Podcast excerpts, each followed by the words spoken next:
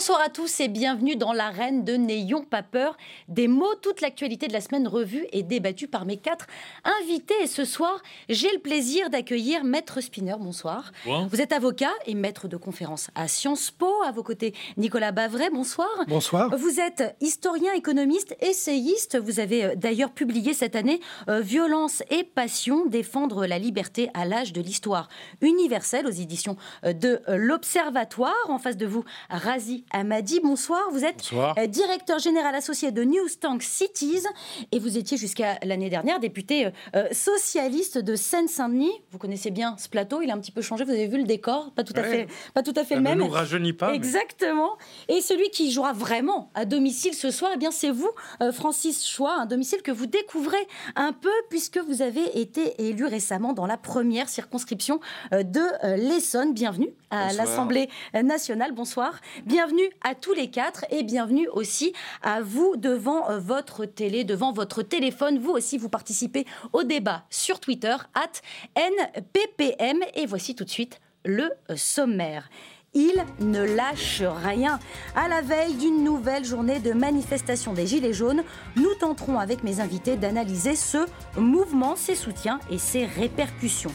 La fin du mois contre la fin euh, du monde. Le président de la République s'est exprimé cette semaine pour tâcher de concilier colère jaune et urgence verte. Nous regarderons de plus près les propositions d'Emmanuel Macron. C'est le grand ménage d'hiver chez la France insoumise. Après le départ de certains membres fondateurs, le parti de Jean-Luc Mélenchon serait-il dans l'impasse? Nous, nous irons faire un tour au Royaume-Uni. Brexit avec ou sans accord? Nous étudierons sur ce plateau les différents scénarios. Nous passerons également par la Russie et l'Ukraine. La tension monte entre les deux pays voisins. Et puis, cette conclusion d'un rapport parlementaire généraliser l'ouverture des magasins dimanche dans toute la capitale serait bénéfique. Mes invités me diront évidemment ce qu'ils en pensent. Nous reviendrons sur les résultats effroyables d'un sondage réalisé par nos confrères de CNN. L'antisémitisme gagne du terrain en Europe. Et puis, s'il nous reste un petit peu de temps, nous parlerons des bébés génétiquement modifiés en Chine et des 86 ans de euh, Jacques Chirac. Mais pour commencer, pour commencer cette belle émission, je vous propose d'écouter trois personnes en colère. Ils sont bretons, ils sont furieux et ils portent des gilets jaunes. Malgré euh, les discours, malgré les rendez-vous avec le gouvernement, ils restent fermes sur leur position et sur leur rond-point. On écoute Bruno, Amaury et Benoît. Ça n'apaisera pas. On ne va pas changer de cap. Voilà, ça c'est certain, on ne va pas changer de cap. Euh, euh, moi, ça fait un peu plus d'une semaine que je suis là. Euh, je vois les gens, mais dans la misère. Station avec qui? Avec huit gars qu'on ne connaît pas, qui ont été élus? Par qui? Par quoi? Nous, on n'était pas au courant. Non. non. On connaît personne. On connaît personne qui a été élu. C'est souvent des annonces de com qui sont faites pour apaiser les choses. Nous, tant qu'on n'a rien d'écrit noir sur blanc sur les décisions précises, impactantes pour le pouvoir d'achat, eh bien, euh, on ne bougera pas. Ça continuera. Le mouvement va continuer. Nicolas bah, vrai, après 15 euh, jours de mobilisation, qu'est-ce qui se passe exactement? C'est la rue qui a pris euh, le pouvoir de ce mouvement? Alors, est-ce que la rue a pris le pouvoir? Je ne sais pas. Mais d'abord, il faut essayer de comprendre ce mouvement. Si on regarde l'histoire, c'est une ça rentre dans les phénomènes de jacquerie, c'est-à-dire, comme on l'a vu, il n'y a pas de leader, il y a un projet qui peut fluctuer, mais il y a une revendication qui est très forte sur le problème de, sur le problème de l'impôt. Et c'est vrai qu'on a un face-à-face entre euh, la rue et maintenant le président de la République, euh, sans intermédiaire, puisque euh, les différentes tentatives ne fonctionnent pas. Donc, ni syndicats, ni partis politiques, ni même gouvernement.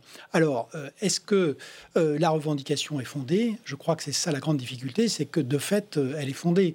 Euh, on voit qu'aujourd'hui, la pression fiscale euh, en France euh, excède la raison et la plus élevée du monde développé. Et ce que je rappelle. en Europe, hein, bien sûr. Oui, et du monde développé, puisque les autres sont plutôt en dessous. Mhm. Et surtout, je crois que ce qui n'est pas vu, c'est que la taxe sur le carburant, elle a une particularité, c'est que c'est un impôt qui est régressif. C'est-à-dire que c'est un impôt qui pèse euh, proportionnellement plus sur les plus pauvres et plus sur le monde rural parce qu'il y a 12 millions de Français euh, parce que ce sont eux dans qui les utilisent périphériques qui utilisent tous les jours notamment le, euh, la voiture. Et ceci n'a pas été vu. Donc je crois que la position raisonnable, mais que refuse pour l'instant le président de la République, c'est effectivement qu'il faut discuter, regarder ces problèmes et réaménager sa, sa stratégie et que pendant qu'on discute, on suspend ces fameuses hausses. Alors, Et si on, va revenir évidemment sur les frontal, malheureusement, On va revenir sur les propositions euh, du président de la République, mais juste pour revenir sur ce que euh, vous disiez, cette taxe, cette hausse euh, de, de la taxe, est-ce que, Maître Spinner, elle, elle- elle n'est pas finalement qu'un prétexte?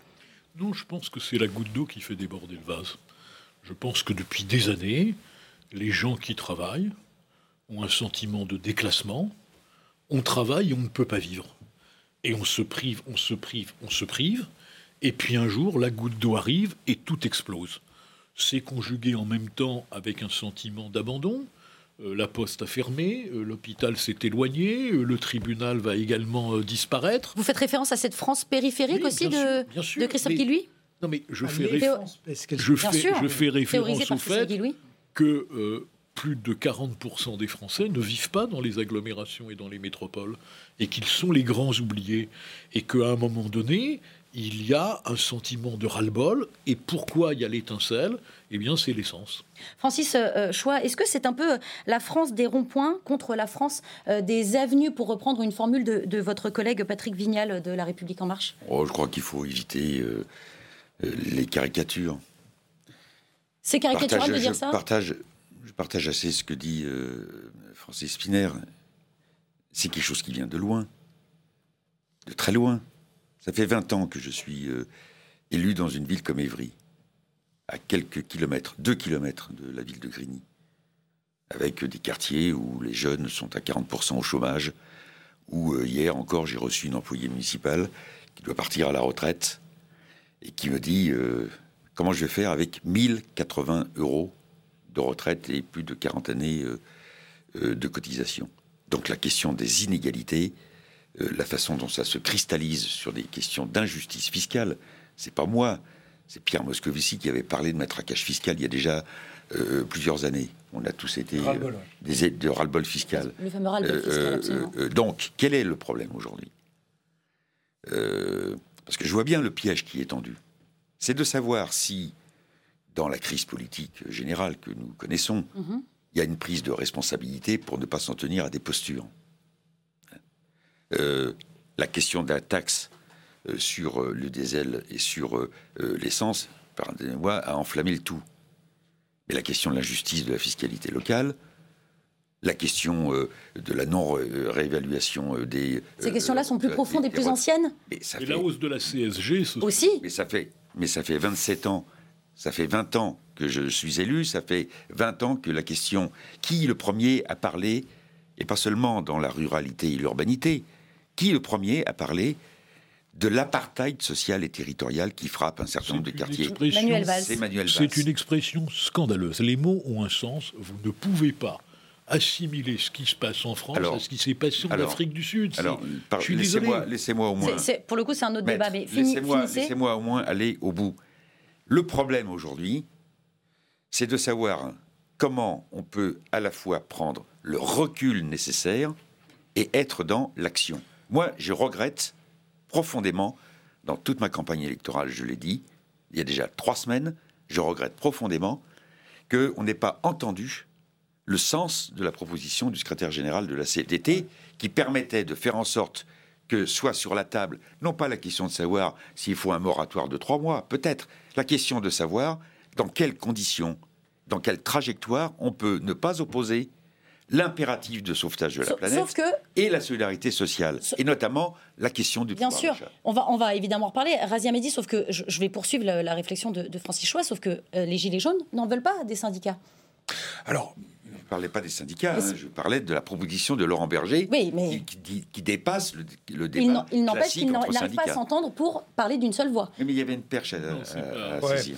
Moi, je, je- je suis d'accord avec, euh, avec cet élément-là. Moi, je pense que si on, prend, si on essaie de prendre un peu de recul, il y a euh, une transformation de société qui est la transition écologique. euh, bien.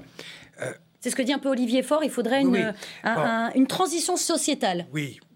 En tout cas, Oui, mais alors, quoi qui- qu'il arrive, Qui, ce que ça quoi- veut dire alors Alors, quoi qu'il a... oui, c'est ça. Quoi qu'il arrive et quoi qu'il advienne, euh, il faut des efforts, mais euh, il y a des conditions. Première condition, la soutenabilité. Pas, euh, quel a été mon engagement politique toute ma vie. On atteint un niveau, en effet, de dépenses publiques qui n'est pas soutenable. Il n'est pas supportable Et d'ailleurs, moi j'appellerais chacun, d'ailleurs, et je ne dis pas ça euh, pour euh, l'excellent euh, élu local qui est Francis Choix et qui maintenant va devoir siéger à l'Assemblée, mais la dépense publique, c'est aussi la dépense locale. on pourrait. Il y a ce premier point. Le second point. On a été le hein. second point, c'est la question de la justice. Et on ne peut pas en vouloir à euh, euh, une personne sur un rond-point ou quel que soit l'endroit, avec ou sans gilet jaune, d'avoir ce sentiment de dire moi j'arrive à peine à vivre et on me dit il y a 4 milliards en moins sur l'ISF. Mais on ne comprend pas bien ces revendications, ce cahier de doléances. Ah ben, qu'est-ce qu'il contient ben, exactement En fait, Alors dites-nous. c'est une langue, une langue peut-être que les politiques ont oublié de parler et qu'ils ont même oublié les mots. Mhm. C'est que les gens demandent tout simplement à pouvoir vivre simplement et dignement. Ok, je paye des impôts, mais qu'au moins l'école, ça soit correct. Ok, je paye des impôts, mais je suis pas dans la salle d'attente comme un chien à attendre pendant trois heures alors que c'est une urgence. Ok, je paye des impôts, mais je veux savoir à quoi ça sert.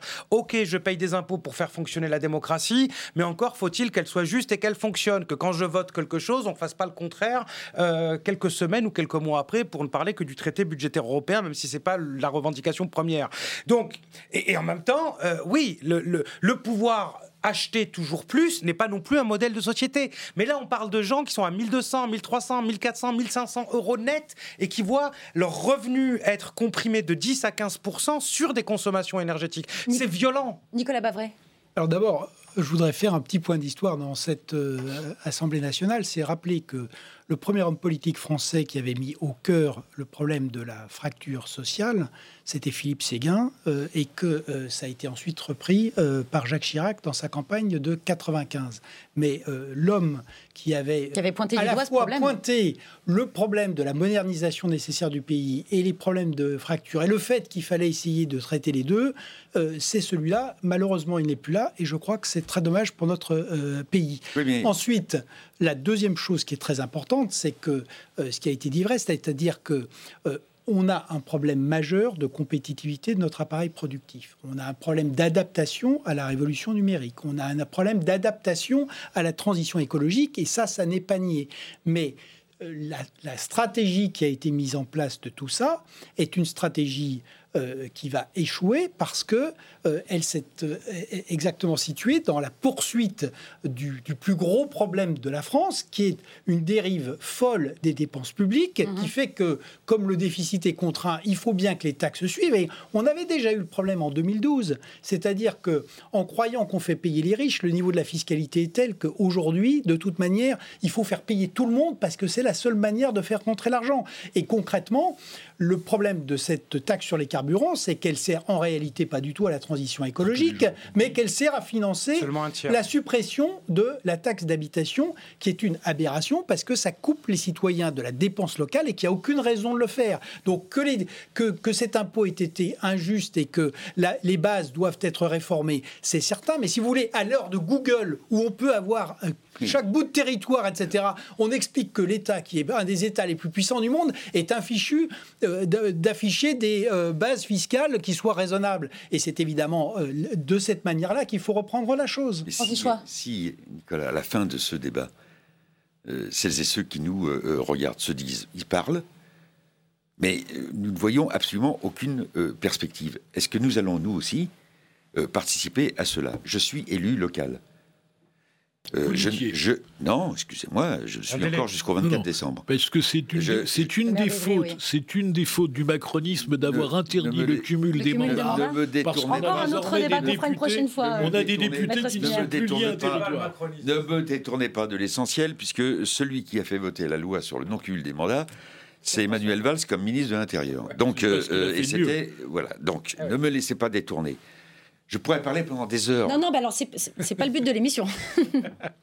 je pourrais, ah yes. J'ai compris. Parler pendant des heures de la question de la fiscalité locale. Vous dites, supprimer la taxe d'habitation, c'est une erreur. Moi, je considère que c'est d'abord rendre du pouvoir d'achat. 91% des assujettis à l'impôt sur la commune d'Evry bénéficient de la baisse de la, baisse, de la suppression partielle de la taxe de la taxe d'habitation. Et vous dites, il aurait fallu euh, faire en sorte, il aurait fallu qu'on s'engage sur la révision des bases locatives. Ça fait 40 ans qu'on n'y arrive pas. Donc la question, ce n'est plus de savoir comment on s'oppose des arguments. Manger la pomme. Le, dire non à la fracture sociale et, et, territoriale dans le pays, c'était les élections présidentielles de 95. De 95. Voilà.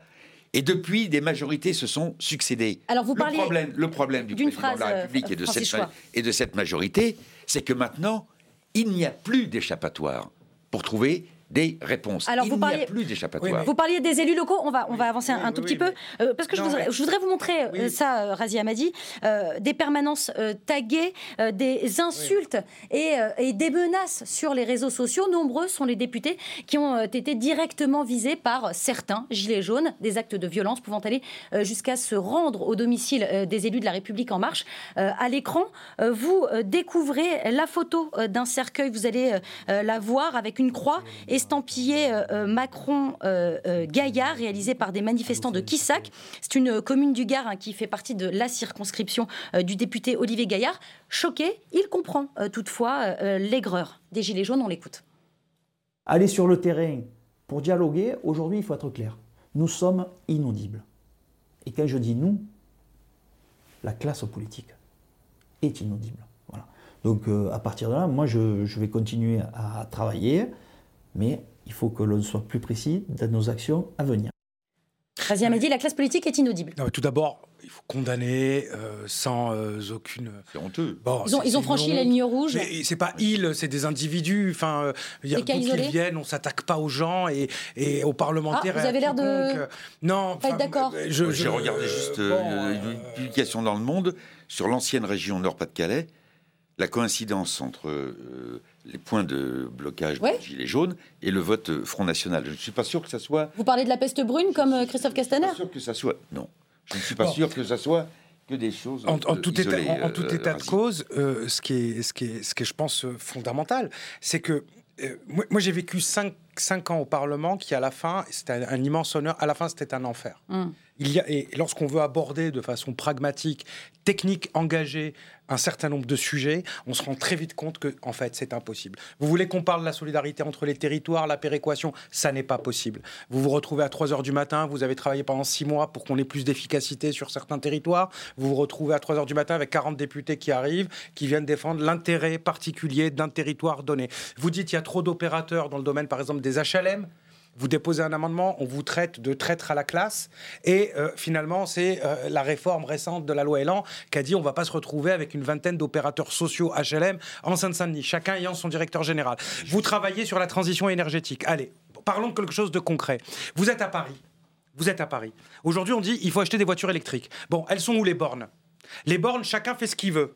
Alors justement, chacun fait ce qu'il veut. Est-ce qu'on n'a pas ça à un moment donné? On dit pendant 10 ans, on mobilise l'argent privé. On, est rentré dans un... aujourd'hui dans notre pays, on considère que mobiliser l'argent privé est devenu scandaleux. On va en parler juste après, rapport au, discours d'Emmanuel Macron euh, de ce mercredi. Mais juste pour revenir vraiment sur euh, les gilets jaunes et leur euh, sociologie, qu'est-ce qui se passe? Ce sont des personnes qui ne veulent plus discuter, qui, qui veulent être en rapport direct avec le président de la République? C'est ça qui se passe? Je crois qu'il y a trois choses à dire. D'abord, la sur défiance est telle qu'on en arrive là? la sociologie, on voit que en fait c'est plus une logique territoriale, c'est-à-dire mhm. que quand on est dans des zones, en fait, on a, euh, ça traverse les couches de la société. On a y compris des notables qui sont avec euh, leurs gilets jaunes. L'idée qui est que l'idée qui est que c'est le l'électorat de euh, du Rassemblement national aujourd'hui, c'est une idée fausse. On l'a très bien vu, y compris avec les arrestations qui ont été faites. C'est monsieur et madame tout le monde qui ont été pris dans le euh, l'emballement mouvement. Et, très franchement, ce ne sont pas des extrémistes, ni d'ailleurs d'extrême droite, ni d'extrême gauche, euh, dans, leur, dans leur majorité. Qu'est-ce que ça traduit? Il y a deux choses. Il y a un. Alors la violence est évidemment à condamner et la violence est extrêmement dangereuse parce qu'effectivement, on a une dynamique et d'ailleurs, par exemple, à La Réunion, ça prend une forme quasi insurrectionnelle. Donc, c'est là où je pense qu'il y a quand même une très grande responsabilité du président de la République, c'est qu'il est impératif d'arrêter cette euh, dynamique. On a ensuite un problème français, un problème international. On pas un mouvement, le problème français, bien sûr que si, ah.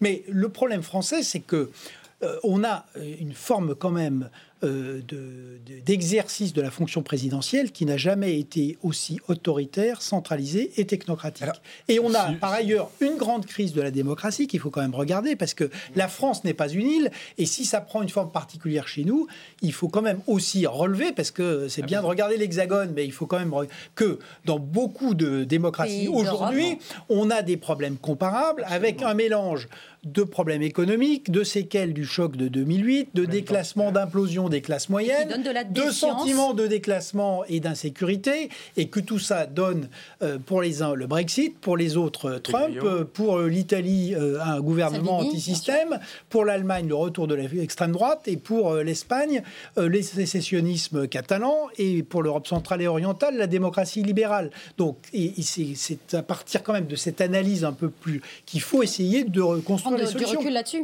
mais de bien mesurer le danger. Bien sûr, Francis Spinner. Moi, ce que je reproche euh, au gouvernement, c'est qu'effectivement, c'est une jacquerie, et qu'une jacquerie n'a pas de chef identifié. Alors elle n'a- justement, oui, elle n'a pas d'unité de mot d'ordre, et qu'à ce moment-là, c'est précisément le rôle du gouvernement de réinventer le dialogue. Pas de huit, la- pas de manière- jaunes, euh, Pas de la manière dont c'est fait. les huit gilets Un jaunes ont été désignés. Un syndicat, c'est un problème social, c'est Mhm. un problème de pouvoir d'achat. Un syndicat avait proposé, il fallait réintroduire dans la société française des interlocuteurs qui ont l'habitude de ce type de discussion, qui ont une connaissance des problèmes. Les gilets jaunes n'auraient pas dû refuser la main tendue.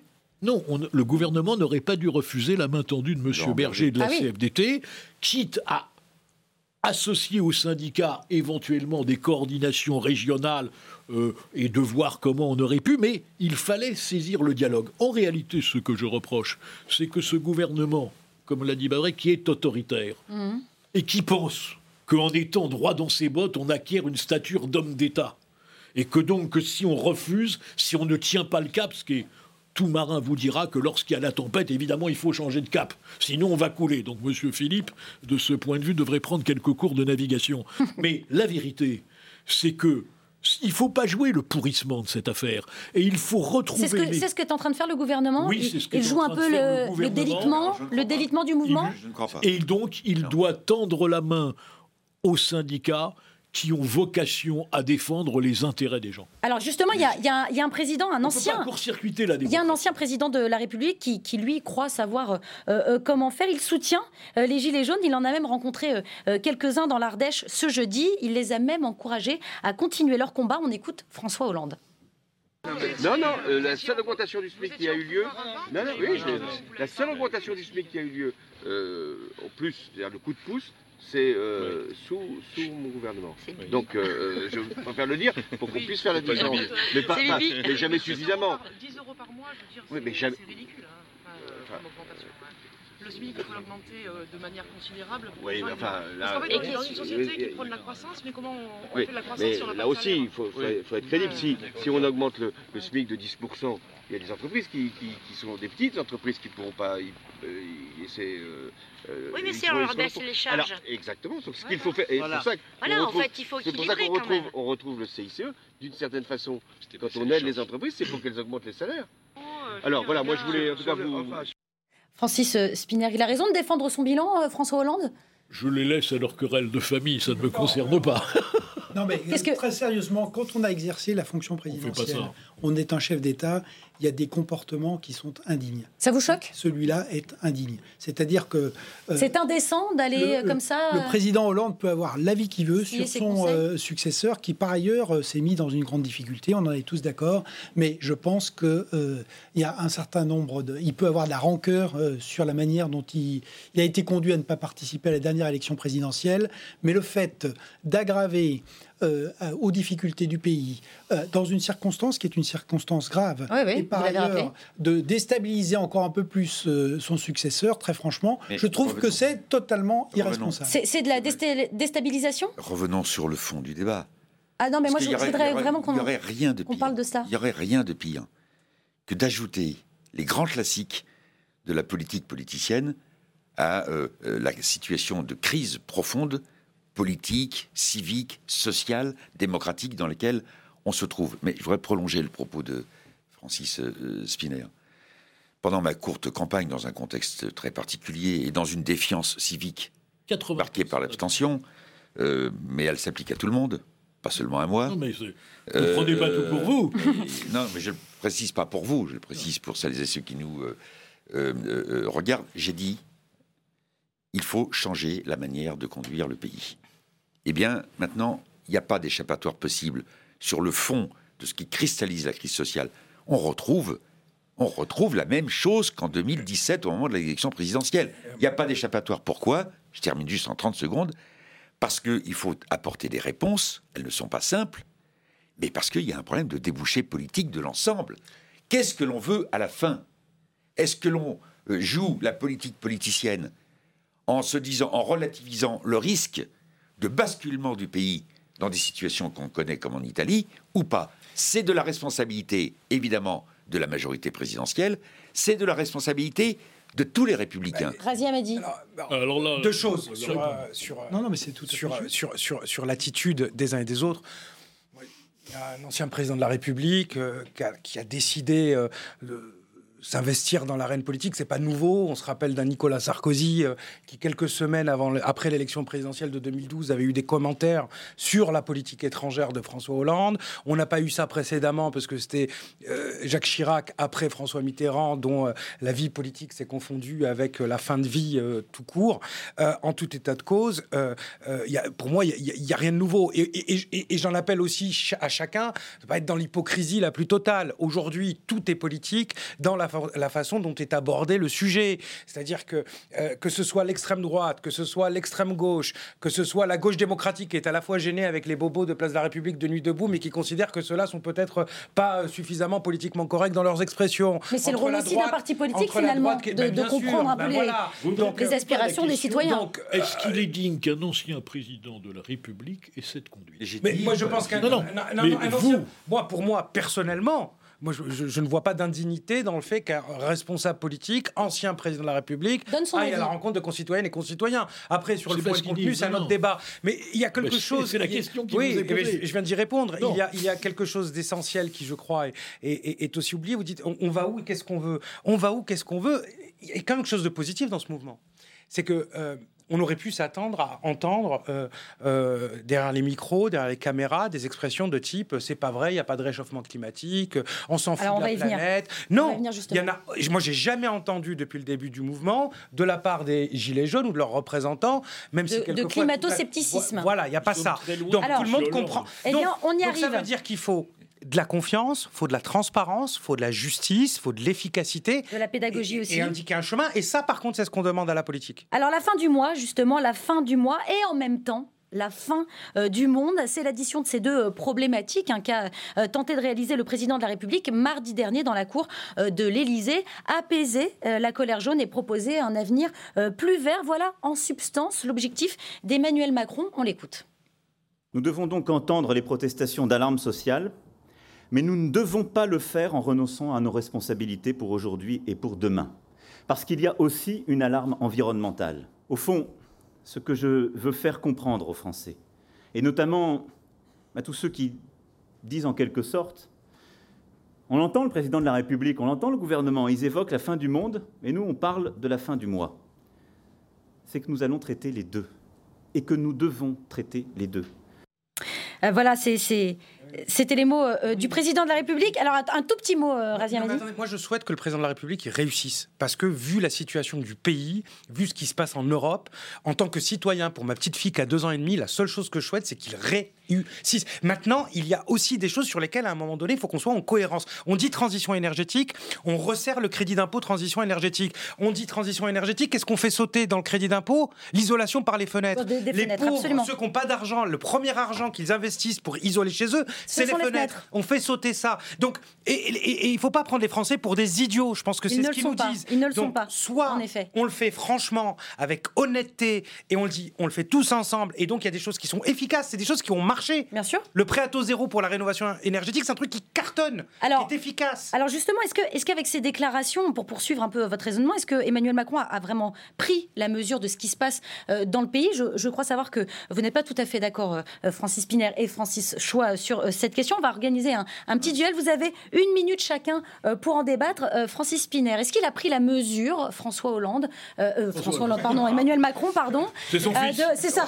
C'est comme si, non, non, son non. fils. Euh, Emma- Emmanuel Macron, est-ce qu'il a, est-ce qu'il a pris la mesure de ce qui se passe actuellement dans le pays? Écoutez, je ne sais pas s'il en a pris la mesure, mais la réponse qu'il donne n'est pas à la mesure de ce qui se passe dans le pays. Et donc, venir dire aux gens, je vous entends, mais en réalité, il n'entend rien. Parce que les gens exigent une réponse immédiate. Or, il n'y a pas de réponse immédiate. Il y a un impôt qui est devenu injuste, que les gens ont le sentiment qu'il n'est pas affecté à l'écologie en réalité et que c'est un prétexte pour les rançonner. Et il y a une urgence du pouvoir d'achat. Et d'ailleurs, quand le président dit le problème de la fin de mois et de la transition, bah, moi j'ai pas fait l'ENA, donc je suis moins intelligent que lui, mais la fin du mois, c'est à la fin du mois, c'est dans ça, quelques jours. La bien transition écologique, ça peut prendre quelque temps. Et l'idée de se mettre dans la posture, se draper dans la posture qui consiste à dire je ne changerai pas de cap parce que moi, je ne suis pas comme les autres qui ont cédé, qui ont renoncé. Moi, je suis un, un homme d'État. Eh bien, ça ira droit à la catastrophe. Ça ira droit à la catastrophe, euh, Francis Choix le président de la République est dans une euh, situation que d'ailleurs aucun autre président précédemment a, a connue, mais qui ne peut pas être dans cette alternative, qui consisterait à dire, certes, il y a eu la COP 21, on est déjà à la COP 24, il y a à peine 10% des objectifs qui sont, mais on a le temps. Non, on n'a pas le temps. C'est pas le sujet. On n'a pas le. Mais c'est le sujet en même temps. En même temps. Ah, le en même temps. En ça, même c'est temps. formidable, le en même temps. En même temps, poursuivez, vous avez une minute. Le sujet est celui, évidemment, de l'urgence euh, euh, sociale. Le président de la République a-t-il euh, compris? Je pense que oui. Je préférerais qu'il dise qu'il qu'il arrête de dire qu'il a entendu, parce qu'effectivement, ça donne l'impression qu'on entend, mais que. On voilà. comprend pas. Donc, euh, euh, oui, euh, Il reste 10 il y a- la question, elle est là. Il y a eu des mesures prises pour valoriser le travail. C'est bien. Il y a des millions de Français qui attendent que la question de la fin de mois, elle soit prise. Et c'est pas seulement un problème de taxe écologique, elle soit prise euh, enfin, au sérieux. Très bien. Euh, Nicolas euh, Bavrez, est-ce qu'il manquait euh, le mot moratoire euh, dans son discours? C'est euh, euh, Isabelle Floren, députée Modem, qui le déclarait ce matin euh, Non, mais, sur France euh, Info. Sûrement. Et, et pour montrer. C'est le mot qui manquait à son discours? Ah, Il y a beaucoup de C'est le choses. syndrome des bonnets rouges. Il y a, hein, y a- beaucoup de hein, choses. voilà. Non, mais pas du tout. A- c'est le malade va mourir Je, je- je voudrais vous donner, je voudrais vous donner un exemple syndrome, pratique le parce que c'est toujours bien Voilà. de regarder un dites peu de ce que font les autres. Aujourd'hui, un pays comme la Suède est très en avance sur nous sur la transition écologique. La Suède a mis en, en place une taxe carbone qui est à un taux supérieur au nôtre. Mais quand la Suède a fait ça, en même temps, elle a réduit les autres taxes sur le carbone. voilà, exactement. Et, et- et donc, aujourd'hui, par exemple, une chose qui est pratique et peu connue, vous avez deux TVA sur le prix du carburant. Vous avez une première sur le baril que vous achetez à Rotterdam ou ailleurs, et puis vous avez une TVA sur la taxe carbone qui fait 8% du prix. Donc, vous avez deux TVA sur le même. C'est absolument euh, stupide. Donc, si on regarde les choses froidement, on- euh, la taxe carbone en elle-même est, est effectivement, d'un point de vue économique, sûrement un des leviers principaux, mais pas le seul. Mais eh, c'est vrai que c'est un dispositif qui est rationnel, mais il faut la mettre en place en l'aménageant. Et comme toujours en France, on l'a mis euh, d'abord assez haut, et surtout on l'a fait progresser très vite, et on n'a enlevé aucun autre, euh, aucun autre impôt. La deuxième chose, c'est que la transition écologique oui. chez nous Ouais. est complètement déséquilibrée parce que elle se résume à de nouvelles normes, des interdictions en série et à de nouvelles taxes. Et toute la partie qui est fondamentale, qui est la partie innovation, offre, développement, eh ben, on en laisse le monopole aux États-Unis et à la Chine. Et donc la Chine, euh, l'Asie a le monopole des batteries euh, électriques. Maintenant, euh, ils ont le monopole des panneaux solaires.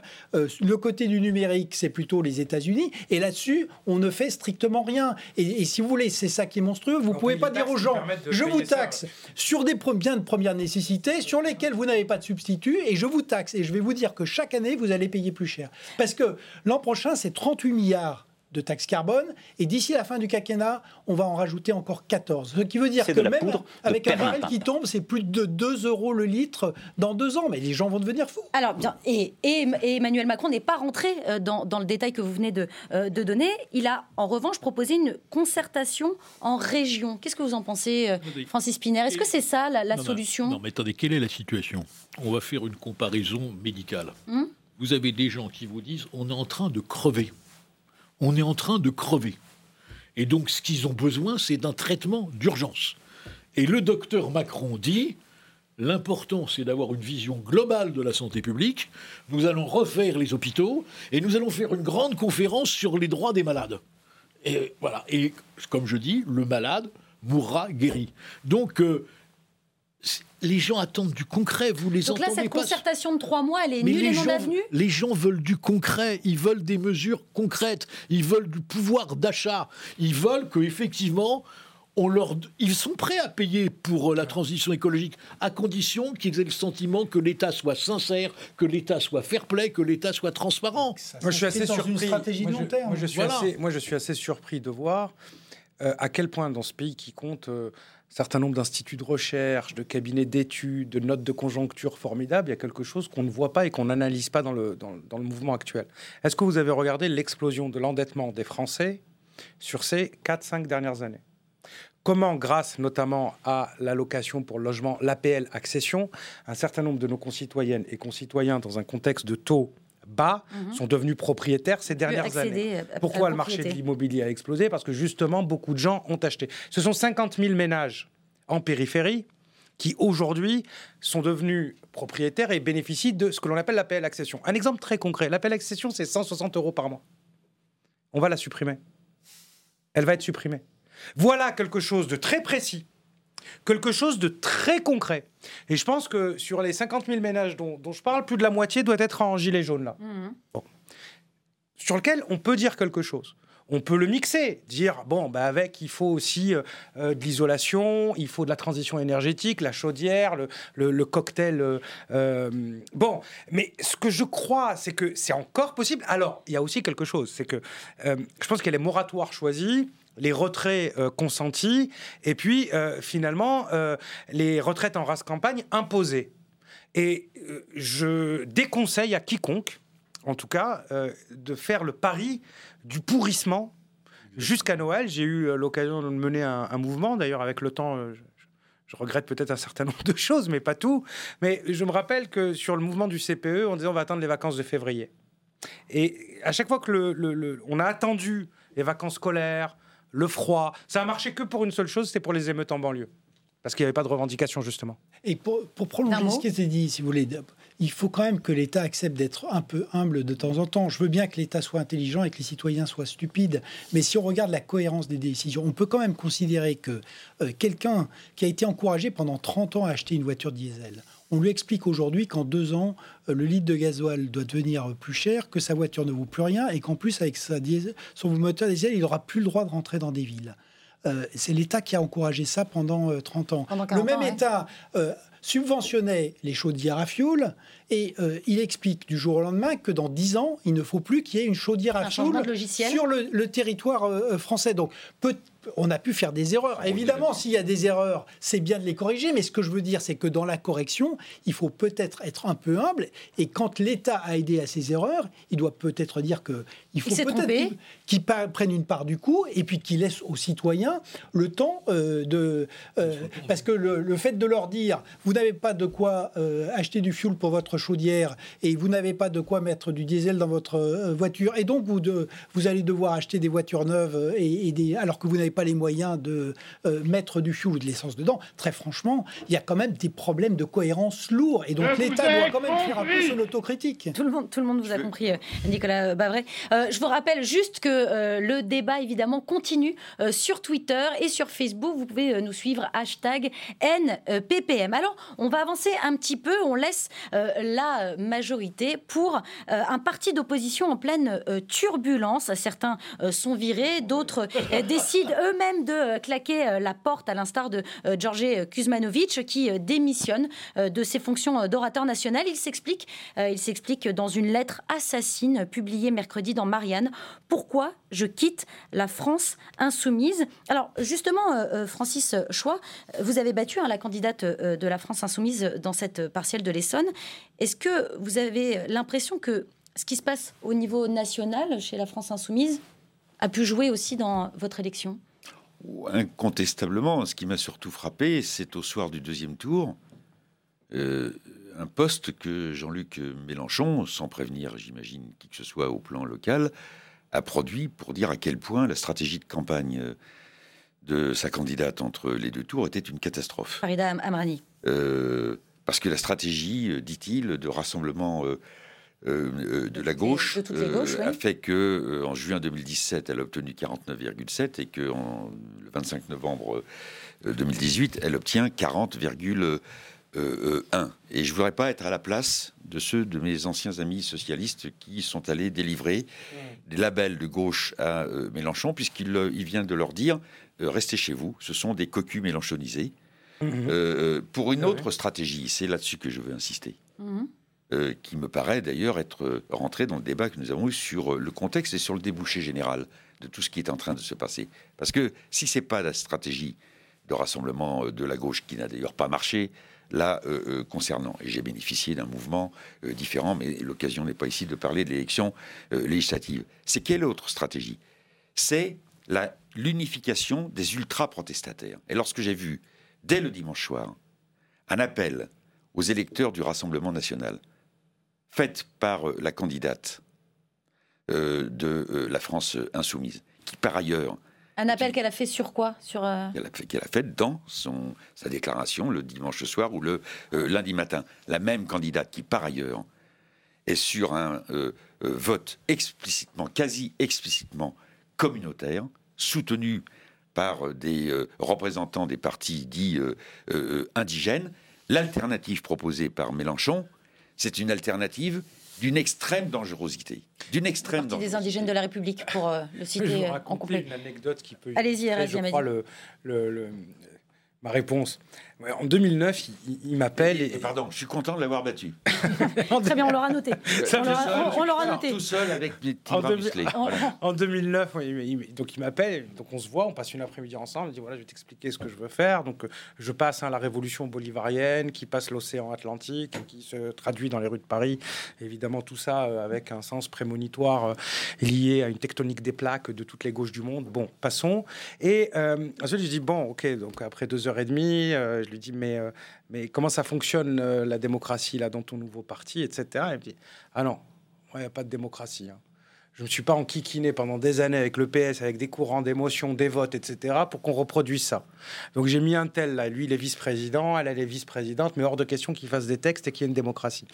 Bon, à partir du moment où vous êtes dans une organisation, ou sans pour autant que ça soit la pagaille permanente, ou euh, l'AG du Move en, temps, réel, euh, à partir du moment où vous avez le chef, c'est comme ça, et les proches du chef qui décident, euh, c'est un peu normal qu'à un moment donné, tout Français que nous soyons, républicains et démocrates, ça ne soit pas acceptable. Comment, comment vous regardez le mouvement non, non, moi je le regarde de la France insoumise D'une manière très grave, car que se passe-t-il? Nous avons un pouvoir aujourd'hui qui est en difficulté. Et dans la démocratie se pose toujours la question de l'alternance. Si demain nos compatriotes décident de renvoyer la République en marche à ses études, mmh. quelle est l'option qui leur est proposée? Or, M. Mélenchon est le meilleur allié de M. Macron, car il est en train de tuer toute tentative de rassemblement à gauche. Il n'y a pas, entre M. Faure, qui a hérité d'un parti croupion, puisque beaucoup de ses amis l'ont trahi, puisqu'une centaine de députés de la majorité d'En Marche viennent du Parti socialiste, il n'y a pas d'alternative à gauche. Et le jeu. Et Fabien Roussel, qui vient d'être nommé à la tête euh, du PCF, il va peut-être pouvoir On faire peut bouger parler- les lignes Non, je peut- ne sais pas. On peut parler des espèces en voie de disparition, mais c'est c'est 2%. Le Parti communiste, personne ne peut sérieusement penser que sous l'égide du Parti Il va peut-être communiste. gravir justement, une gauche, grappiller une un gauche- peu des, non, non, une- des voix à la France Insoumise Non, mais qu'il les grappille, c'est pas le sujet. Le sujet, c'est que vous avez une gauche qui est totalement fragmentée et qui ne peut pas aujourd'hui prétendre être une alternative au gouvernement actuel. Et de l'autre côté, j'allais dire en même temps, en même Vous temps, le président de la République, Et la droite euh, française. je vais y venir, en même temps, le président de la République joue en réalité en disant si c'est pas moi, ce sera l'extrême droite. Sauf que ce chantage au refus de l'extrême droite ne marchera pas toujours. on a vu dans d'autres pays ne marchera européens. pas. Il ne marchera pas toujours. Et aujourd'hui, il y a une responsabilité du président de la République qui, en réalité, se sert des extrêmes en disant je suis impopulaire, mais par défaut, à l'idée d'avoir Marine Le Pen ou Mélenchon à l'Élysée, je conçois que ça puisse en effrayer certains. Et j'espère le plus grand nombre, et donc je vais me maintenir au pouvoir. Et c'est un calcul que je trouve dangereux et scandaleux pour la démocratie. Est-ce que c'est, euh, Nicolas Bavray, est-ce que c'est la personnalité de Jean-Luc Mélenchon qui commence à poser euh, souci? Bah, ce qui est vrai, c'est que, en tout cas, la stratégie de Jean-Luc Mélenchon, elle est orientée, d'ailleurs, comme celle de Madame Le Pen, euh, entièrement sur l'élection présidentielle. Mhm. Donc, euh, euh, comme on l'a dit, là aussi, c'est un, un parti qui est effectivement organisé autour de, son chef, avec euh, une dimension euh, euh, populiste de, de leadership fort et d'absence de contre-pouvoir ou de démocratie et, visant le- l'élection présidentielle. Il y a une deuxième chose qu'il faut quand même rappeler dans les événements récents, c'est les démêlés de, Jean-Luc Mélenchon avec la justice. Et je le répète, il y a quand même une responsabilité des hommes publics dans une circonstance pour le pays qui est très difficile. Donc, euh, le mépris ouvert affiché pour l'état de droit, euh, à mon avis, euh, est quelque chose qui n'est pas à encourager. Et la dernière chose, je rejoins ce qui a été dit, c'est que c'est aussi pour ça que il faut désamorcer très vite les gilets jaunes, parce que euh, je ne crois pas impossible une convergence euh, des extrêmes, comme on l'a vu euh, avec euh, l'Italie, notamment parce que euh, les insoumis sont en train de bouger sur l'immigration, qui était le gros, le- la grosse ligne de clivage, et qu'il y en a une partie qui reprend la vieille thèse marxiste pour dire que l'immigré, c'est l'armée de réserve, que l'armée de réserve fait tomber les salaires. Et si vous levez euh, ensuite, derrière, vous avez l'anticapitalisme, l'antilibéralisme et, et- un vrai risque de rapprochement. Et donc, il faut absolument euh, éviter ça. Donc, je pense qu'il faut désarmer vite les gilets jaunes. Je pense aussi qu'il faut, on l'a dit, euh, et c'est clair, hein, les partis traditionnels de droite et de gauche sont aujourd'hui dans une position extrêmement difficile et dégradée. Je pense que des deux côtés, il faudrait travailler pour essayer de remonter une offre politique un peu crédible. Vous n'êtes pas raisonnable. C'est ça, Jean-Luc Mélenchon qu'on entend à l'instant. Euh, Juste, je vous cite une, une- une des phrases de Georgi Kuzmanovic dans sa lettre. Je pars avec le sentiment d'un gâchis. C'est un gâchis, euh, la France insoumise? Ah non, moi je, moi je ne crois pas que ce soit euh, un gâchis parce que euh, Jean-Luc Mélenchon, on le connaît depuis, euh, depuis, en tout cas pour moi, depuis, presque 20 ans. Donc, moi je, savais que ça allait Enfin, que ça, se passerait comme ça s'est toujours passé. Euh, là, aujourd'hui, c'est un parti, euh, il a progressé, il a été candidat à la présidentielle, mais il a, dirigé tout un tas de clubs aussi par le passé, et ça s'est toujours un petit peu terminé comme ça. C'est-à-dire qu'à la fin, il a l'intuition révélée par euh, le bolivarisme révélé, et donc il dit c'est comme ça et pas autrement, et, ça s'énerve, et puis il y a des gens qui partent, et puis ce qui est nouveau, c'est euh, il se revendique plus de la gauche. Bon, maintenant, on pourrait dire aussi qu'est-ce que c'est que la gauche? Qu'est-elle devenue? Qu'est-ce que ça veut dire? Quelle est sa boussole, etc. On prendra trois heures dans une euh, autre Voilà, émission, mais hein, quelles sont aujourd'hui quelles sont quelles quels sont quels sont les quels sont les quels sont les quels sont les cli- quels sont les clivages On réinvitera qui- les mêmes. quels sont les clivages qui à l'aune du débat sur les gilets jaunes permet de, de revitaliser ce débat qui est sain pour la démocratie? Bah, Il y a la question de la fiscalité. Ça ne veut pas dire plus d'impôts ou moins d'impôts, mais ça veut dire la répartition. Parce qu'on peut avoir une meilleure répartition plus juste et être plus efficace dans la dépense. Mais quand à la fois vous êtes injuste et que la dépense, elle est euh, insoutenable, en effet, là, qu'on soit de gauche ou de droite, ça ça passe plus. Vous avez la question, évidemment, de la façon dont on fait la transition énergétique. Je pense que ça, c'est une, une vraie poli- c'est un, vrai clivage. un- Et puis, il y a la question européenne. Euh, C'est-à-dire, je- mais mais je pense qu'il faut la poser maintenant de manière définitive. C'est-à-dire, jusqu'à quel point on accepte on va justement parler du un Brexit certain maintenant. nombre de choses. Voilà, et c'est une introduction que... Que, que vous venez de me donner. Exactement, merci. Razi m'a dit. Je me méfie toujours de tous mes invités, quels qu'ils soient.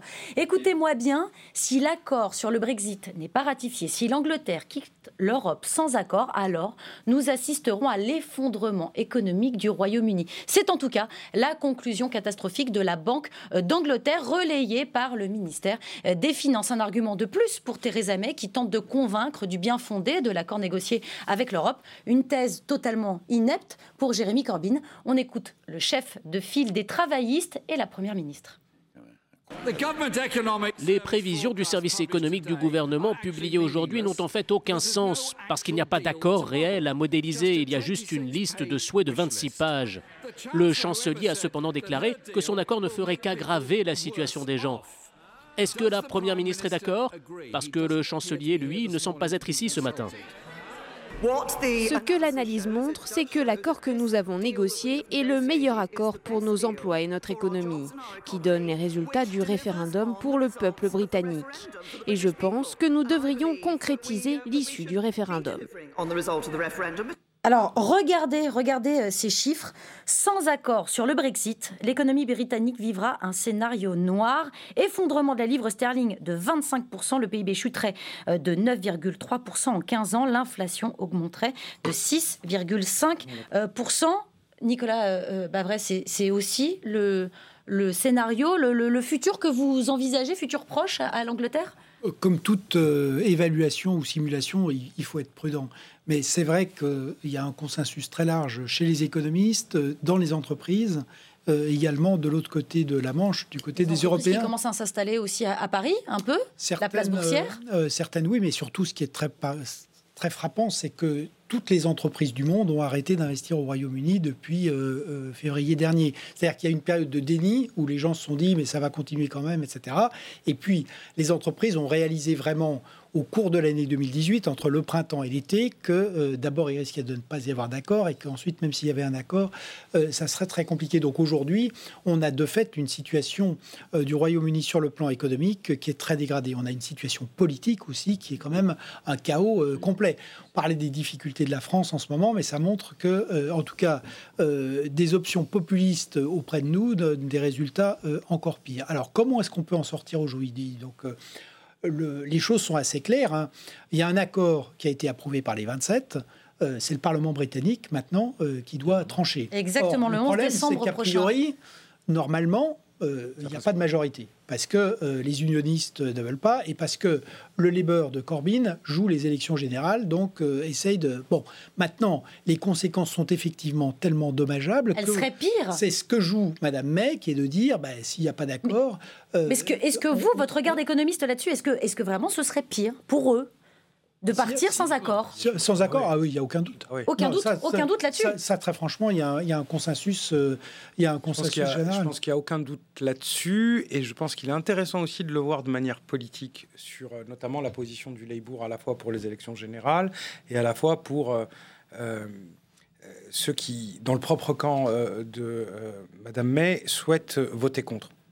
C'est qu'il y a une hypothèse qui, je crois, va être réactualisée, qui est la question du nouveau référendum si on est en échec. Et elle, elle est gagnante sur les deux plans. Si son plan est validé, elle est celle qui a tenu bon. Elle est euh, restée debout, Elle est restée debout, tout ça. à- Elle a réussi, elle a respecté la parole et le mandat. D'ailleurs, pourrait réfléchir, nous en France, hein, ils ont voté quelque chose, les dirigeants font en sorte d'aller jusqu'au bout. hein. Euh, deuxième chose, euh, euh, si jamais ça ne passe pas, ça peut permettre aussi à tous ceux qui disent, parce qu'on voit quand même que on a des sondages où on a une majorité pour revoter euh, en Angleterre. Alors, ben, on a voulu sortir, on a eu un accord de sortie, il n'a pas été validé par le Parlement, on s'en remet au peuple. Et là aussi, je pense que c'est une, c'est quelque chose qui est tabou aujourd'hui euh, dans l'entourage de euh, la première ministre, mais après un refus du Parlement et une mise en minorité sur le plan, je pense que c'est une hypothèse qui peut reprendre vie et on n'est pas euh, au bout de nos surprises là-dessus. On n'est pas au bout de nos surprises avec ce Brexit Francis Choix Malheureusement pas. Je me souviens euh, d'une phrase qui m'avait choqué de Michel Rocard, il y a déjà quelques décennies, euh, qui souhaitait euh, la sortie la plus rapide possible de l'Angleterre du, euh, euh, du marché commun et de l'Union euh, européenne. J'en comprenais bien quelques arguments économiques et politiques, parce que c'était un frein au développement de l'Union européenne. Aujourd'hui, ça y est.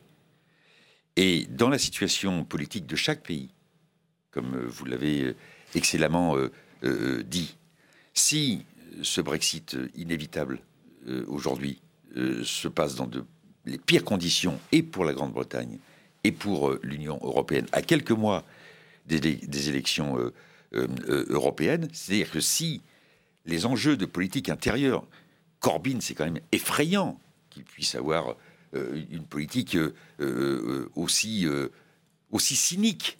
Voilà. C'est effrayant surtout dans la tradition travailliste que l'on connaît dans l'interne. oui, absolument. Si les enjeux de politique nationale euh, ah prennent le dessus à six mois des européennes. Euh, euh, mais alors là, pour le coup, l'apocalypse que, qu'envisage avec effroi Maître Spinner, elle peut absolument arriver. Et donc, et, ça n'attendra pas 2022. Est-ce que, Francis Spinner, c'est un peu quand même l'Europe qui gagne? Est-ce que, euh, comme l'avait dit comme l'avait dit, euh, comme l'a déclaré Nadjet Farage, c'est jeu 7 et match pour Michel Barnier Il y a un peu de ça? Non, non, pas du tout, pas du tout. Vous vous trompez complètement. Parce que ah, si nous, c'est non, Farage qui non, non, mais si nous parlons de l'Europe, si nous parlons de l'Europe, ah ben, il faut parler de l'identité européenne, il faut parler de l'identité nationale, il faut parler de l'immigration. Et les peuples européens aujourd'hui ont le sentiment que l'Europe se fait contre eux. Et donc le Brexit, ça a été un choix des Anglais, si ce choix échoue, c'est l'Europe qui perdra. Ah oui. De toute façon, c'est simple. L'Angleterre s'en va, l'Europe perd d'une certaine manière. L'Angleterre reste, mais dans ces conditions-là, c'est encore l'Europe qui perd. parce qu'on n'a pas demandé l'avis au peuple européen sur l'accord. Hein. Et donc, euh, l'Europe, l'Europe, l'Europe. en réalité, non, non, mais en réalité, en réalité, cet accord est un bon accord pour les Anglais en l'état, s'ils décident de partir. Donc s'il n'est pas ratifié, c'est pour euh, le Royaume-Uni, plus ou moins uni d'ailleurs, si c'est pour les Anglais une vraie, une vraie difficulté. Une vraie catastrophe. Car partir sans l'accord, alors sur les experts, Churchill avait un mot très bien, il disait les experts sont des gens qui se trompent tout le temps, mais qui vous expliquent scientifiquement pourquoi ils se sont trompés. Pourquoi ils se sont trompés Et donc, euh, mais le Brexit sans accord, c'est une catastrophe pour l'Angleterre. Et s'il n'y a pas d'accord et qu'on revient sur le Brexit, même si des sondages disent que, on reviendra à ce qui a fait extrêmement mal à la France et à l'Europe, c'est-à-dire le refus d'acter le résultat du référendum. Ah oui, eh oui. Merci euh, pour euh, ce débat sur le, sur le Brexit. Beaucoup de, beaucoup de mémoire, beaucoup de mémoire dans, ce, dans cette émission. Je voudrais maintenant euh, vous proposer un petit jeu. C'est l'heure de notre petite voilà, c'est la pause détente qui s'appelle fake news. Vous venez de l'entendre, euh, comme le dit le, président américain. Vous allez tout simplement me dire si ce que je vous annonce est vrai ou faux, fake news ou pas. Et on commence. Il y a une expression qui s'appelle fausse nouvelle qui est aussi. Un fox, un fox, un fox. C'est certifié par euh, euh, l'Académie française. Alors on commence avec cette annonce. Figurez-vous qu'au moment où on se parle, eh bien la France n'a plus de constitution. Vous me croyez? C'est faux C'est le délire sur le 1er janvier 2017. C'est faux. Euh, bon, un point pour tout le monde, évidemment, c'est totalement faux. Et oui, je vais vous expliquer ça. C'est les décodeurs, les décodeurs du monde.fr qui nous expliquent euh, d'où vient la rumeur. Elle part d'un décret qui mélangeait pouvoir exécutif et judiciaire. Seulement voilà, la Constitution est un texte fondamental supérieur aux lois et décrets. Et puis surtout, eh bien, ce fameux décret a été annulé hein, en mars, en mars dernier. Et oui, et oui. Donc euh, tout va bien, mes amis. Rassurez-vous, nous, avons toujours une, une Constitution. Allez. On poursuit avec cette nomination. J'imagine que vous êtes tous tous au courant, euh, Emmanuel Macron a nommé le président de Total à la tête euh, du Haut Conseil pour le climat. Bah, c'est plutôt une bonne idée, non, C'est totalement faux. Ben oui, c'est totalement faux avec un jeu de mots de Francis. Mais exactement, exactement, c'est faux. Encore une farce du gorafi.fr. Patrick euh, Pouyanné n'a pour l'heure aucun lien avec ce Haut Conseil ni avec euh, l'écologie euh, d'ailleurs. Allez, une dernière info, rien que pour vous. Euh, Jean-Jacques Savin, 71 ans, va traverser l'Atlantique dans un tonneau. une sorte de route du Rhum en décalé. il trouvait son idée de vaisseau particulièrement idoine pour la route du Rhum. Alors, alors j'hésite à dire c'est l'infox, mais j'ai lu il n'y a pas longtemps la biographie de Mike Birch. Ah. Et il avait un ami qui a réussi à rejoindre Terre-Neuve sur un monocoque de 2,50 mètres. Comme quoi Donc un tonneau, c'est possible. Eh bien, en effet, en effet, un point pour Asia Madi, bravo, c'est vrai. Regardez ces images. Mais par la route des mètres- Alizés. Hein. Ah, 3 mètres de long, 6 mètres carrés à l'intérieur. Il partira le 20 décembre prochain. Et, euh, et euh, vous pourrez. euh, Si, c'est pour un tonneau. Ah, bah c'est- ah oui, là, ça commence à faire une belle barre. Ah oui, c'est ça. C'est une belle, une belle barrique. Vous avez connu. Vous pourrez suivre son aventure sur un site internet atlantique-tonneau.com. Voile, Voilà. quelque chose. Allez, je- même pas. Non, non, vraiment, ju- juste euh, euh, poussé par les courants. D'accord. Pardon Il roule. Il est pas Peut-être. arrivé. Il roule sur les vagues. Absolument. Allez, je voudrais maintenant euh, évoquer euh, euh, la crise euh, qui s'intensifie euh, d'heure en heure en- en- entre l'Ukraine et euh, la Russie depuis euh, l'interception euh, dimanche soir de trois navires ukrainiens par l'armée russe. La tension entre euh, Kiev et euh, Moscou grimpe. Euh, qui a commencé Qui a, a provoqué des deux côtés de la frontière Eh bien, euh, c'est évidemment le camp d'en face qui est euh, montré du doigt. On écoute les présidents ukrainiens et russes. La Russie a lancé une nouvelle étape de son agression. Personne ne dit maintenant ils ne sont pas là. Nous devons renforcer notre défense immédiatement afin de pouvoir réagir rapidement et mobiliser toutes les ressources en cas d'invasion. Comment les gardes-côtes de Russie sont-ils censés agir? S'ils avaient agi autrement, ils auraient été renvoyés devant le tribunal militaire. Ils étaient en train de remplir leur devoir militaire. C'est très bien. C'est une provocation, cela ne fait aucun doute. C'est une provocation orchestrée par les autorités ukrainiennes et par le président actuel, je pense, avant les prochaines élections qui auront lieu en Ukraine en mars prochain. Nicolas Babret, euh, qu'est-ce qui se passe là-bas? Comment vous analysez cette crise, ce début de crise? Alors il y a des événements de un peu de court terme, on l'a dit, les élections en Ukraine, et puis, mais je pense que ça rentre dans des Alors attendez, ce point-là est intéressant, c'est-à-dire que euh, pour vous, Poroshenko, qui est en- actuellement en campagne pour les élections présidentielles, il joue une carte? Euh, Je pense que voilà, la réaction est, est- est par ailleurs euh, euh, surjouée, mais derrière, euh, je crois que c'est un, un élément supplémentaire sur une dégradation de la situation internationale qui est quand même plus large et, et- il faut y passer peut-être juste euh, deux minutes. Bien sûr. Donc, premièrement, la confrontation entre les États-Unis et la Chine devient de plus en plus frontale. Il y a le commerce, il y a les monnaies, il y a les technologies, mais il y a quand même aussi euh, l'affrontement direct sur le contrôle de la mer de Chine, euh, avec euh, euh, pour l'instant des incidents limités, mais qui peuvent se dégrader à tout moment et sans vrai système de sécurité. Ensuite, il y a la guerre froide entre les États-Unis et la Russie, qui est là strictement centrée sur la partie militaire. Et il va de soi que ça nous intéresse directement en tant qu'Européens, puisque l'Ukraine et, que les, Russes déstabilisent toute la, frontière orientale. Et puis on a cette progression de la violence, des guerres et tout autour euh, quand même du continent européen, puisque si on va de Gibraltar jusqu'à la Baltique, il n'y a pas un endroit qui est calme euh, et en paix tout autour de nous. Donc euh, cette dégradation a évidemment euh, aussi un impact sur euh, l'économie, mais je crois qu'elle devrait amener euh, en tout cas l'Europe euh, à réagir, puisque l'Europe se trouve dans une situation très particulière, avec des menaces question. importantes, plus de garanties de sécurité américaine euh, euh, vraiment euh, solides, euh, et, une, et, et- et donc, euh, par ailleurs, si on accepte de dire que l'OTAN couvre encore la Russie, peut-être, Euh, mais en tout cas, elle ne couvre Oui. pas les problèmes des migrants, elle ne couvre pas le problème du terrorisme, elle ne couvre pas le problème d'une partie de ce qui peut venir d'Afrique que- du Nord. Donc il y a urgence pour l'Europe à se euh, reconstruire autour de la sécurité. Et, et qu'est-ce qu'elle est, l'Europe? Elle est impuissante Elle est- face elle à est- cela? elle est, elle est déjà, euh, elle, elle s'illustre par, par l'expression de la, de la chancelière Merkel hier soir, où, euh, semble-t-il, sans aucune autre forme de considération avec les partenaires européens, alors que la semaine d'avant, on parlait euh, d'armée franco-allemande. D'armée, euh, enfin d'armée européenne, d'armée européenne Oui, oui. précisément. Ce qui a été suivi 48 heures plus tard par on est OK, mais la France abandonne son poste, à- ce qui serait cohérent d'ailleurs hein, à, Bah, à ça- l'ONU, au Conseil. pas du tout Non, non, mais, mais- oui, non, mais je, non, mais On s'est compris. Et, si, si, sur la cohérence, je l'espère, si on est du point de vue d'une armée européenne, euh, à un moment donné, une force d'intervention nécessite euh, un certain nombre de niveaux de validation communs euh, qui font face à des contraintes politiques qui doivent être partagées. Je vous pardonne, puisque vous n'êtes pas issu de la famille gaulliste, oui, vous parlez de seul Dieu pardonne. mais jusque, jusque là, jusque là, jusque là, jusque là, j'avais tenu le fil. Et Angela Merkel qui dit, qui dit, grosso modo, je résume hein, pour nos téléspectateurs, je dis à M. Poronchenko de se calmer un petit peu. Hein, il va pas, on a compris qu'il avait un.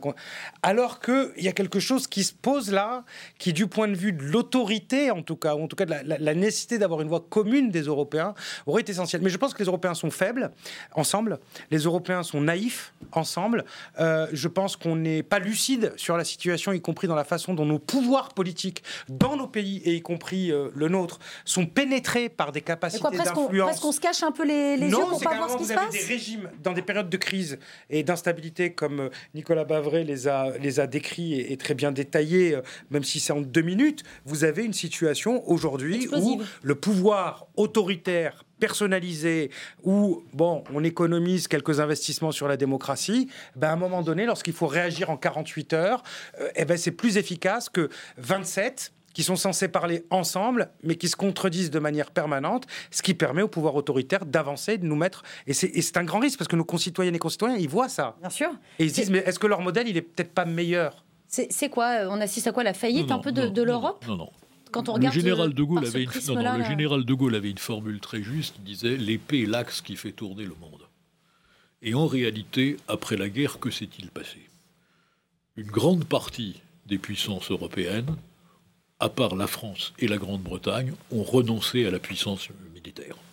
Et d'ailleurs, vos amis à l'époque brocardaient la bombinette du général de Gaulle, car il faut rappeler que nous sommes une puissance nucléaire et que le nucléaire, le déclenchement du feu nucléaire, ne peut pas se, être co-géré par la chancelière d'Allemagne et par la France. Donc nous, nous avons essayé de faire un effort de défense, mais cet effort de défense, compte tenu des coûts que représente l'effort de défense, a été fait par les Américains, il a été fait par les Chinois qui, se, qui refont une flotte navale en mer de Chine absolument euh, énorme, euh, par les Russes et l'Europe, en réalité, à part la France et la Grande-Bretagne, mais à des niveaux très faibles, n'ont pas fait l'effort de défense.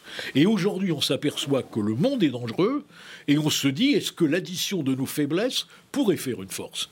Donc la vérité, c'est pas d'avoir, et d'ailleurs les événements d'Irak ont montré que quand Jacques Chirac, heureusement, a évité à la France d'aller dans le guépier irakien, mm. une partie des Européens y sont allés. Donc la question c'est comment construire une force militaire crédible en Europe, avec qui et de quelle manière? Et si on ne le fait pas, tout le reste c'est de la littérature. C'est de, tout le reste, ce serait de la littérature. Euh, non, moi, ce, qui m'inquiète, c'est que euh, on voit bien, il y a sans doute des raisons internes à la montée en puissance euh, de, en Ukraine liée à des pertes de popularité, etc. On connaît aussi euh, la capacité de, Poutine à monter dans les tours et à créer des situations euh, de tension. Vous parlez de Poutine, je, me permets de vous couper. Donald Trump a refusé de, de, de, le, de Juste rappeler pour nos téléspectateurs qu'ils occupent quand même juste un, territoire qui est reconnu par la, communauté internationale comme annexé illégalement. On, parle de la Crimée.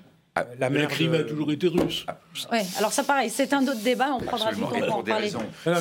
La Crimée. Francis Choix, on vous écoute. C'est un des rares points d'accord que vous devez avoir avec Mélenchon sur cette, euh, sur cette question. Mais euh, euh, l'histoire, c'est l'histoire. On, connaît, mais, rien. Mais on, mais on sait aussi combien de décennies, peut-être de siècles, il faut pour réparer des fractionnements qui ont eu lieu depuis le 18e ou le 19e siècle. On connaît donc Poutine et son euh, tempérament. Et puis, euh, qu'est-ce qui domine aujourd'hui euh, c'est les allers-retours, si je peux me permettre, de Trump, j'y vais, j'y vais pas. Et hormis effectivement la chancelière Merkel, appelée directement par Poroshenko, ce que l'on ne voit pas, au-delà du débat très intéressant sur la défense européenne, ce que l'on ne voit pas, c'est l'Union européenne au sens politique et diplomatique. Et c'est ça qui m'inquiète. Parce que train, on vient de parler du Brexit, est en train de se créer cette dissociation entre des affirmations sur l'enjeu des élections européennes et des réalités qui euh, ont plus tendance à montrer l'impuissantement de l'Union européenne. Je ne suis pas spécialiste des relations internationales. Je voudrais bien pouvoir en discuter avec mon ami Hubert Védrine, mais c'est ça qui m'inquiète. C'est le fait que l'Union européenne. Un tout petit mot parce qu'on va demande de vous arrêter. Un tout petit mot. Là, là, là, là, où, là où je rejoins euh, Matt Spinner sur un point et pas sur l'autre, et l'autre, c'est tout le reste est littérature, c'est qu'en fait, tout est lié. Lorsque vous avez l'Allemagne qui met en échec le projet européen euh, euh, qui, justement d'infrastructures gazières mmh. au profit d'un face-à-face avec la Russie. Vous pouvez pas demander ensuite à l'Allemagne et un président de la République français qui dit pour se protéger de un tel, un tel, un tel, un tel, et y compris de Poutine, il faut qu'on fasse une armée. Dire aux Allemands, d'ailleurs cette armée on va la faire ensemble, vous qui avez une économie à 100% quasiment dépendante en gaz des infrastructures que vous avez mis en place avec justement la Russie de Poutine, là où il y avait un projet européen intégré. Donc tout se tient. on aurait euh, pu faire une industrie d'armement européenne et demander déjà aux Européens de ne pas choisir du matériel américain pour s'équiper leurs forces armées. Les Belges. On, leur, on leur, proposera, on leur verra. D'un mot, d'un tout petit mot, il faut vraiment qu'on avance. Voilà, donc euh, trois mots. Le premier, euh, le comportement de la Russie de Poutine est quand même très inquiétant, puisque euh, c'est une violation indépendamment du statut de la Crimée, mais ce qui se passe sur l'Ukraine aujourd'hui au Donbass et, dans la mer d'Azov, c'est une violation claire de d'Helsinki, intangibilité des frontières européennes et euh, du mémorandum de, de 94 sur la dénucléarisation de l'Ukraine. Deuxièmement, euh, idée importante, on a quand même aujourd'hui ces démocratures chinoises ou russes qui sont en train d'annexer un certain nombre de... Parce que derrière ce qui se joue aujourd'hui, c'est l'annexion de la mer d'Azov par, mmh. la, par la Russie. Et troisième chose, ce qu'on a dit, c'est le lien avec le Brexit, c'est que euh, euh, au-delà des problèmes français, la fracture de l'Occident, le fait qu'on ait les États-Unis qui se replient d'un côté, qu'on ait le Brexit qui prive quand même l'Union du tiers de son potentiel militaire, mmh. c'est vraiment, on réédite toutes les erreurs qu'on a faites dans les années 30 et qui ne nous ont pas euh, servi. Retour, euh, retour à l'Assemblée avec euh, euh, ce rapport parlementaire qui dresse un bilan assez positif de la loi Macron du 6 août 2015, baptisée Loi pour la croissance, l'activité et l'égalité des chances économiques. Ce texte encadre notamment l'ouverture dominicale de certains commerces sous, certaines conditions. Eh bien pour Gilles Lurton, député Les Républicains d'Ille-et-Vilaine et co-rapporteur de la mission d'évaluation de cette loi, ce dispositif pourrait être généralisé à tous les magasins de la capitale, mais pas sur tout le territoire. On l'écoute.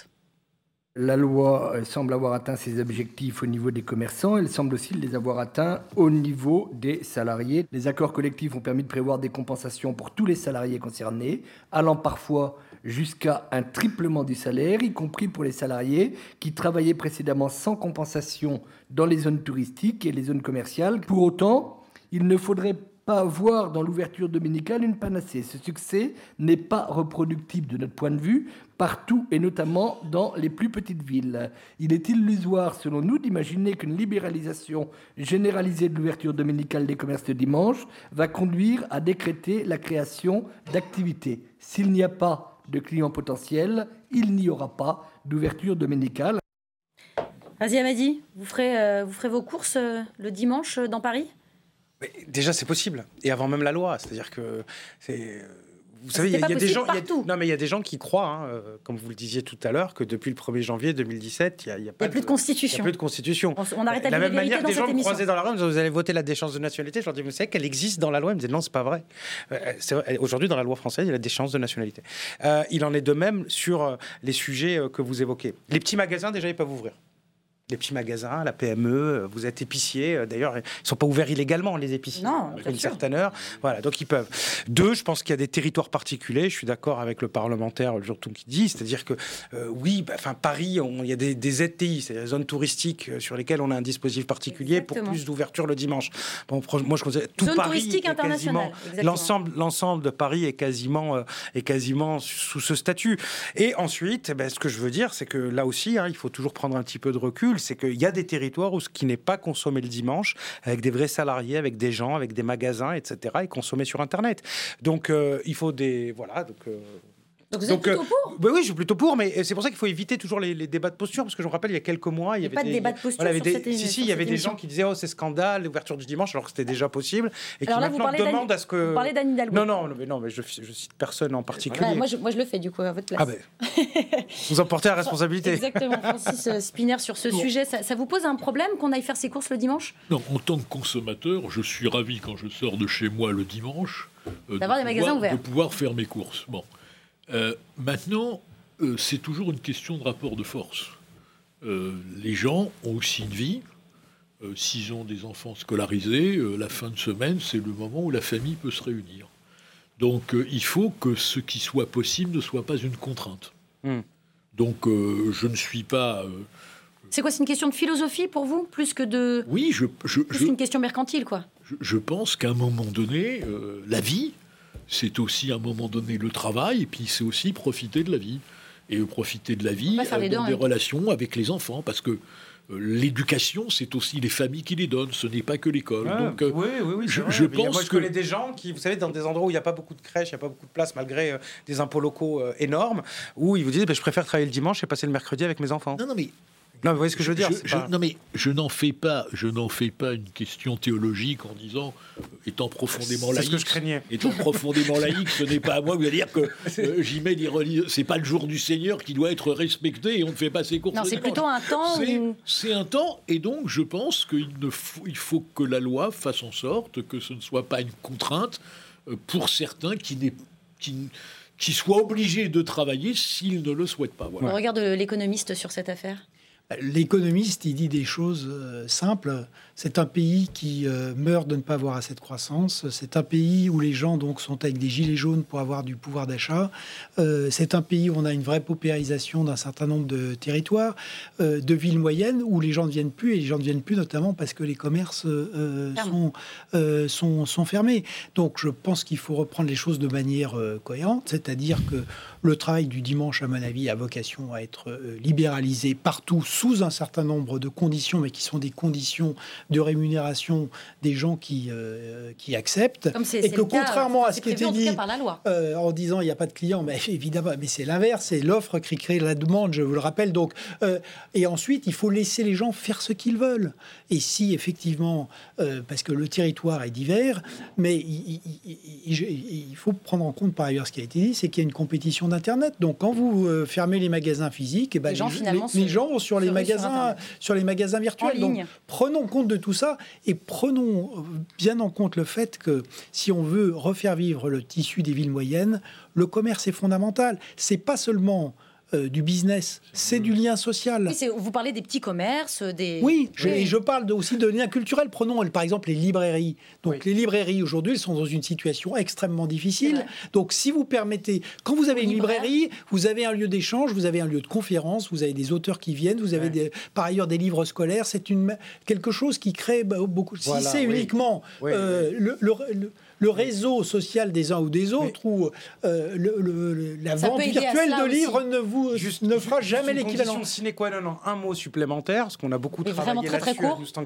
c'est que les, les, oui, il faut du commerce. Mais si vous n'avez pas plus d'habitants dans le centre-ville, si vous n'avez pas de la population qui augmente, il n'y aura pas plus Mais de ça- commerce. ça marche Or, dans ces un- 20 dernières années, on a dit une aux gens, barrez-vous du centre-ville, allez habiter à l'extérieur. Donc, de fait, aujourd'hui, il n'y a, il y a plus les consommateurs en centre-ville Tout, pour... tout euh, marche ensemble. Francis Choix, à Évry, les, les magasins sont ouverts le dimanche?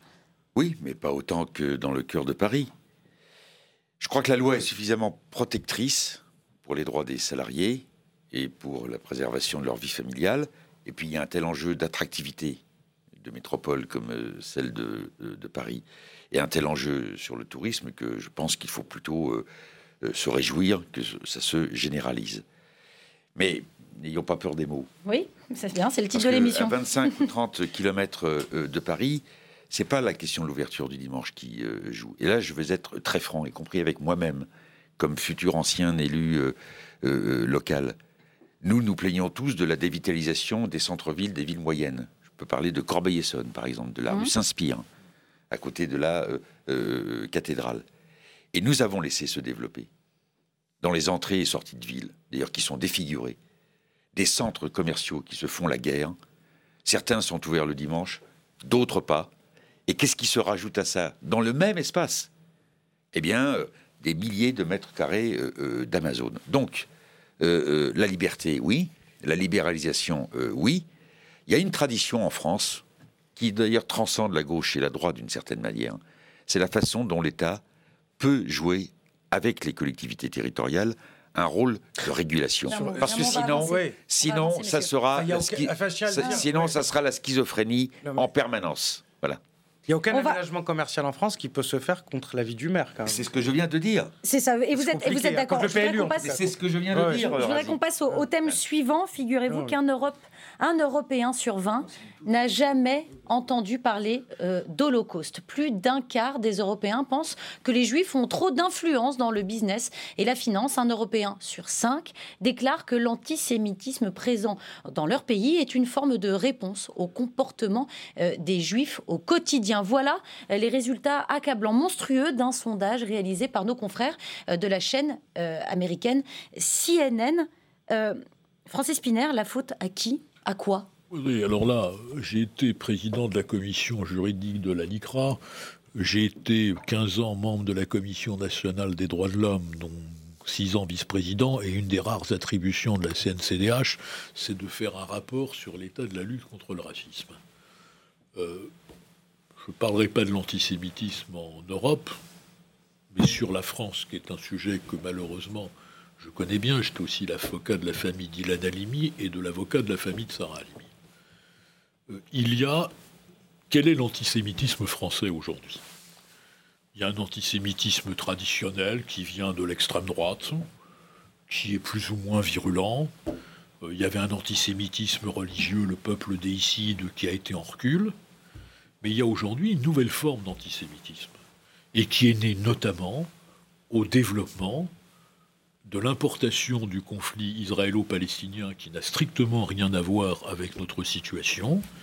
Et il faut aussi le dire euh, que dans certains milieux de banlieue, alors on m'a dit que j'allais stigmatiser la banlieue quand j'ai dit ça au moment de l'affaire Alimi, mais malheureusement les faits m'ont donné raison, il y a un antisémitisme qui se développe. Mais ce n'est pas nouveau.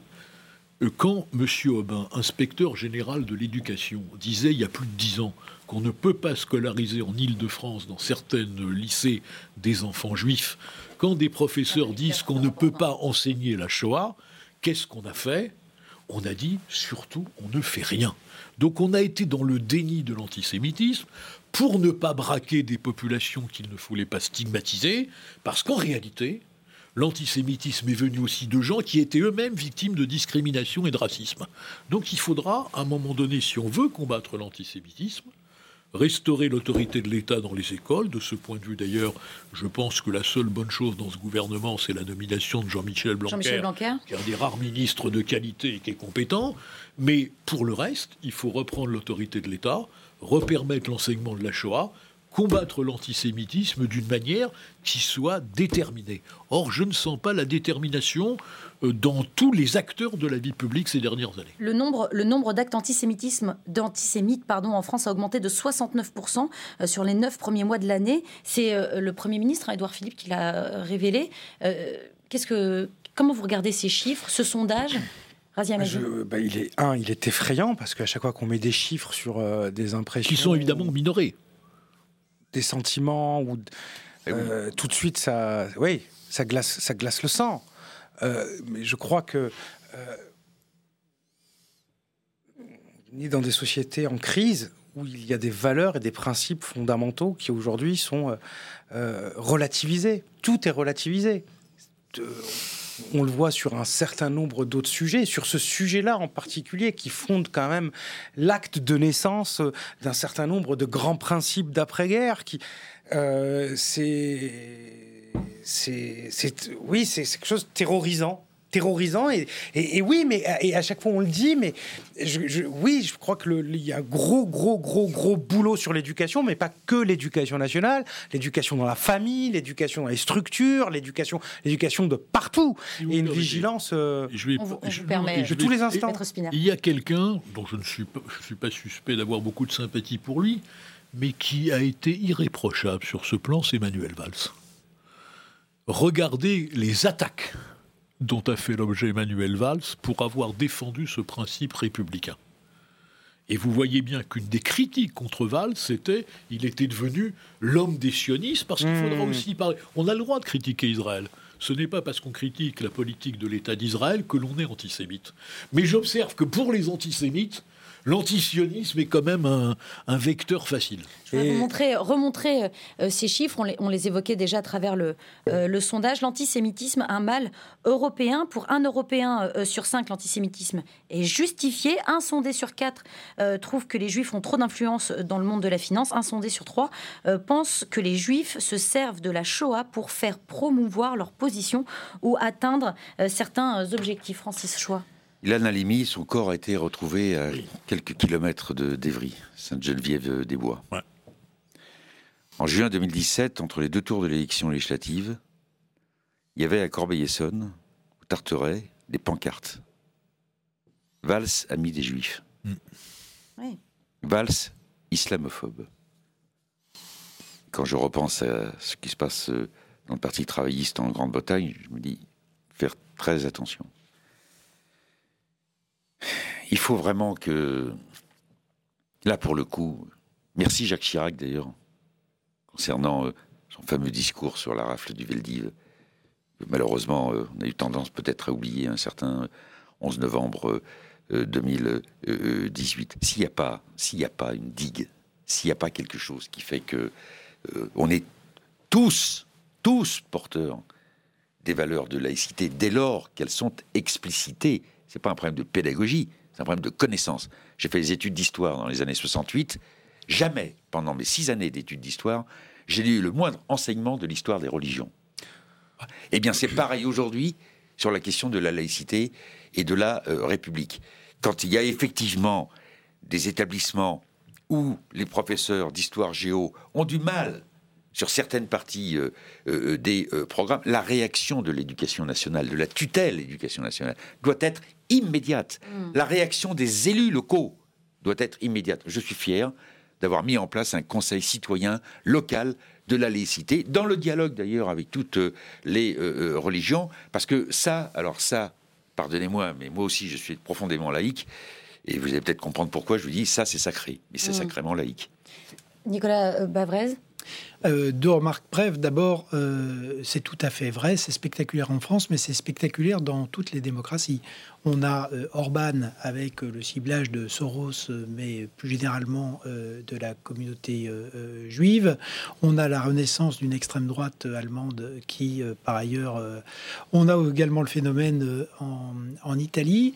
Et je rappelle qu'il y a quand même eu dans une synagogue aux États-Unis un massacre de masse et qui a été commis Mm. pour des raisons totalement de antisémites. Antisémite, oui. Euh, donc, ce qui est très important de comprendre, c'est que l'antisémitisme, c'est une, euh, une honte en tant qu'on stigmatise une, une communauté, mais c'est quelque chose qui va plus loin pour tous les citoyens, parce que c'est le meilleur baromètre de la dégradation de l'état des démocraties et de la montée des passions collectives et euh, de l'affaiblissement, euh, de l'éclatement du corps social et euh, du basculement dans l'extrémisme. Donc, pour toutes ces raisons, il est impératif de prendre cette question maintenant au sérieux et effectivement, C'est pas assez fait, c'est pas assez le cas?